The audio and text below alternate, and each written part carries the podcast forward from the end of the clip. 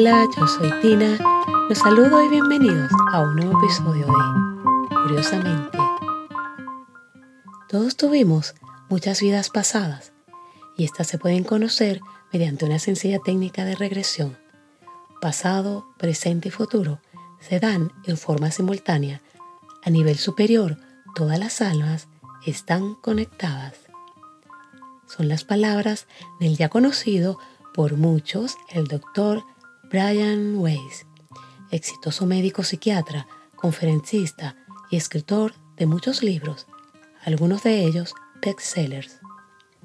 Detrás de todo su éxito hay una historia impresionante que dio un vuelco a su vida cuando hacía terapia a una paciente llamada Catherine. Y esta es su historia. El doctor Brian Weiss se graduó con honores en la Universidad de Columbia y recibió su diploma de médico en la Academia de Medicina de Yale, en la que también fue jefe de residentes en psiquiatría.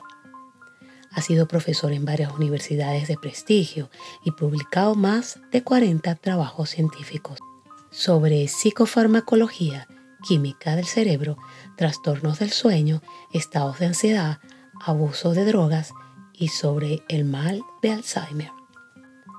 Brian Weiss dice que utilizaba solo la mitad de su cerebro. Era obsesivo compulsivo y completamente escéptico en cuanto a campos no científicos, como el de la parapsicología.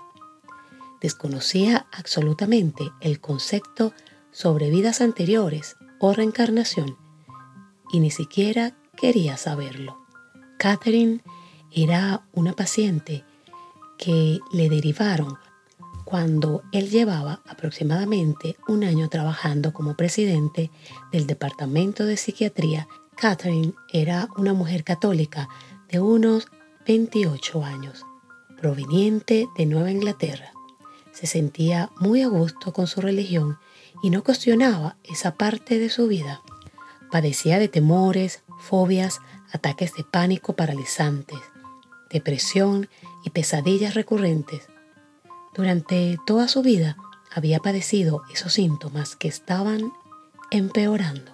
Cuando Catherine consintió en probar la hipnosis, una forma de concentración enfocada para recordar su infancia e intentar descubrir los traumas reprimidos u olvidados que según Brian Weiss creía debían estar provocando sus síntomas actuales.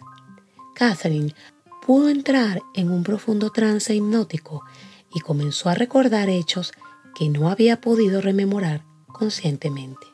Recordó, por ejemplo, que la habían lanzado desde un trampolín y que se había sofocado en el agua. También recordó que la atemorizaba la máscara de gas que el dentista le ponía en la cara. Pero aún peor, recordó que su padre, alcohólico, la había manoseado a los tres años, poniéndole una manzana contra la boca para mantenerla callada. Brian Weiss pensaba que ya tenía las respuestas. Estaba seguro de que ahora ella mejoraría, pero sus síntomas siguieron siendo graves. Eso le sorprendió mucho porque él esperaba una mejor respuesta al cavilar sobre ese punto muerto, llegó a la conclusión de que había de haber más traumas aún sepultados en su subconsciente. Se preguntaba entonces que si el padre la había manoseado a los tres años, tal vez lo había hecho en una etapa incluso anterior. Y decidió intentarlo de nuevo. A la semana siguiente volvió a hipnotizar a Catherine y la transportó a un plano más profundo. Pero esa vez, sin percatarse, le dio una indicación abierta, no directa. Vuelve al momento en que se originan tus síntomas, sugirió. Esperaba que Catherine volviera una vez más a su primera infancia. Sorprendentemente, retrocedió unos cuatro mil años atrás a una antigua vida en el cercano oriente, en la cual había tenido otra cara y otro cuerpo. Diferente pelo, diferente nombre. Recordó detalles de la topografía, ropas y artículos cotidianos de esa época. Rememoró hechos de esa vida hasta que por fin se ahogó en una inundación o un maremoto, en tanto la fuerza del agua le arrancaba a su bebé de los brazos. Al morir, Catherine flotó por sobre su cuerpo, imitando la experiencia de cuasi muerte estudiadas por los doctores Elizabeth Kubler, Raymond Moody y Kenneth Ring, entre otros. Sin embargo, ella nunca había oído hablar de esas personas ni de sus trabajos. Durante esa sesión de hipnosis, Catherine recordó otras dos vidas. En una era una prostituta española del siglo XVIII. En otra, una griega que había vivido algunos siglos después que la del cercano oriente. El doctor Weiss se sentía espantado y escéptico. En el curso de los años había hipnotizado a cientos de pacientes sin que eso le ocurriera nunca. Y también de un año de psicoterapia intensa había llegado a conocer bien a Catherine. Sabía que ella no era psicópata, no sufría de alucinaciones, no tenía personalidades múltiples, no era muy sugestionable ni abusaba de las drogas o el alcohol. Entonces llegó a la conclusión de que sus recuerdos debían de consistir en material de sueños o fantasías. Pero, curiosamente, algo muy poco habitual ocurrió, y es que los síntomas de Catherine empezaron a mejorar dramáticamente. Él sabía que un material de fantasía o sueños no podía llevar a una curación clínica tan completa y veloz. Semana a semana desaparecían los síntomas de la paciente, hasta entonces intratables. Mientras tanto, Catherine seguía recordando más vidas pasadas y como resultado, en pocos meses estaba totalmente curada sin empleo de medicamento alguno mientras que el escepticismo de Brian Weiss se erosionaba gradualmente. En la cuarta o quinta sesión de hipnosis ocurrió algo incluso mucho más extraño. Después de revivir una muerte en una vida antigua, Catherine flotó por sobre su cuerpo y fue atraída por la familiar luz espiritual que siempre encontraba en el estado entre dos vidas. Me dicen que hay muchos dioses, pues Dios está en cada uno de nosotros, le dijo su paciente con voz ronca. Lo siguiente cambió por completo el resto de su vida, cuando esa misma voz le dijo, tu padre está aquí y también tu hijo, que es muy pequeño.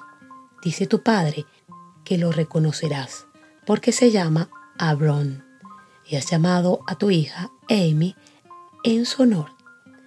Además, su muerte se debió al corazón. El corazón de tu hijo también era importante, pues estaba hacia atrás como el de un pollo. Hizo un gran sacrificio por ti, por amor. Su alma está muy avanzada. Su muerte satisfizo las deudas de sus padres. También quería demostrarte que la medicina solo podía llegar hasta cierto punto que su alcance era muy limitado. Este testimonio provenía de un sabio, que son como ángeles de la guarda que nos guían entre vida y vida. Seres que no están dentro de sus cuerpos y que han adquirido tanta sabiduría a través de las lecciones de fe, esperanza, caridad y amor, que cuando mueren no tienen que regresar a este plano en que nosotros vivimos, sino que se dedican a ayudarnos y otro de ellos me estaba hablando por intermedio de Catherine. Ella no tenía cómo saber la muerte de mi hijo. Él murió en 1971 a los 23 días de nacido. Las venas que llevaban el oxígeno a su corazón estaban invertidas, como si su corazón estuviera al revés. Catherine tampoco tenía por qué saber el nombre de mi padre y me lo dijo también me aseguró que a mi otra hija le habíamos puesto Amy en memoria de mi padre.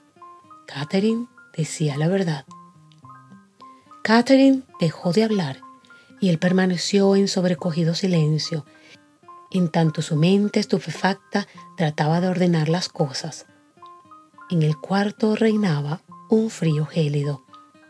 Catherine sabía muy poco de su vida personal. En su escritorio había una fotografía de su hija. Aparte de eso, Catherine lo ignoraba prácticamente todo, a su familia y su historial personal. Eh, él estaba bien adiestrado en las técnicas psicoterapéuticas profesionales. Se suponía que el terapeuta debe ser una tabla rasa en blanco en la cual el paciente pueda proyectar sus propios sentimientos, sus ideas y sus aptitudes. Entonces el terapeuta podrá analizar ese material ampliando el campo mental del paciente. Él había mantenido esa distancia terapéutica con respecto a Catherine ella solo lo conocía en su condición de psiquiatra, ignorante de su pasado y de su vida privada. Ni siquiera sus diplomas estaban colgados en el consultorio. La mayor tragedia de su vida había sido la inesperada muerte de su hijo primogénito, Adam, que falleció a principios de 1971 a los 23 días de edad, unos 10 días después de que lo llevaran a casa desde el hospital comenzó a presentar problemas respiratorios y vómitos de proyectil. El diagnóstico resultó sumamente difícil. Total anomalía del drenaje venoso pulmonar, con defecto de septum atrial. Se presenta una vez de cada 10 millones de nacimientos aproximadamente. En cuanto a su padre, había gozado de excelente salud hasta sufrir un fuerte ataque cardíaco en 1971, a la edad de 61 años. Sobrevivió al ataque inicial, pero la pared cardíaca quedó irreparablemente dañada. Falleció tres días después. Eso ocurrió unos nueve meses antes de que Catherine se presentara a la primera sesión. Su padre había sido un hombre religioso, más ritualista que espiritual.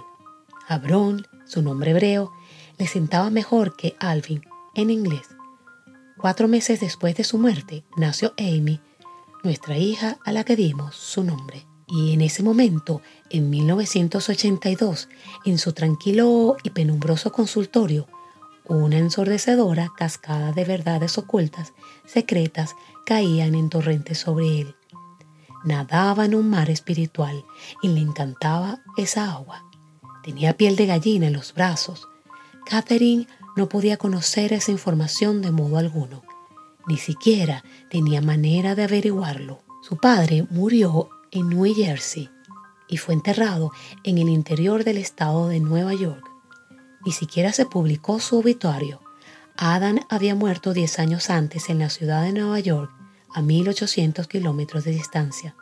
Brian Weiss dice que entre sus amigos íntimos de Florida muy pocos sabían de él menos aún eran las que conocían las circunstancias de su muerte. En el hospital, por cierto, todos lo ignoraban. Catherine no tenía modo de conocer parte alguna de esa historia familiar. Sin embargo, había dicho a Brown, en vez de utilizar la traducción inglesa Alvin, utilizó el nombre hebreo de su padre. El hecho de que su hijo hubiera muerto en la primera infancia con un defecto cardíaco que solo se presenta una vez en 10 millones sus dudas sobre la medicina, la muerte de su padre y la elección del nombre de su hija, todo era demasiado, muy específico y excesivamente cierto. Catherine actuaba como conducto de conocimientos trascendentes. Y si podía revelar esas verdades, ¿qué más había allí? Necesitaba saber más. Y preguntó, ¿quién está allí? ¿Quién te dice esas cosas? Los maestros, susurró ella. Me lo dicen los espíritus maestros. Me dicen que he vivido 86 veces en el estado físico. Catherine, cuya historia se describe en todo detalle en el libro Muchas vidas, muchos sabios, del Dr. Weiss, recorrió 10 o 12 vidas y quedó completamente curada. Siguió llevando una vida más feliz y gozosa libre de los síntomas paralizantes y de su omnipresente miedo a la muerte.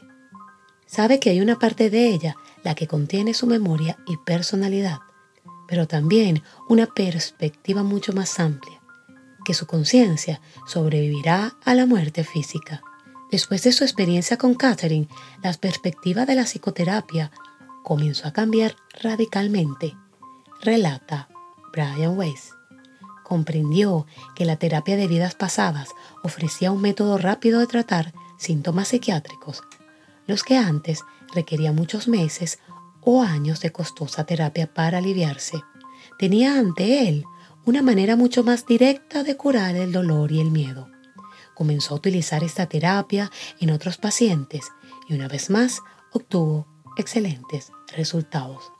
Ha regresado a cientos de pacientes a vidas pasadas durante sesiones de terapia individual y a muchos más en talleres grupales. Sus pacientes son médicos, abogados, ejecutivos de empresa, otros terapeutas, amas de casa, obreros, vendedores, etc. Son personas que difieren por su religión, su nivel socioeconómico, su educación y su sistema de creencias. Sin embargo, muchos de ellos han podido recordar detalles de otras vidas y muchos han logrado recordar la supervivencia después de la muerte física.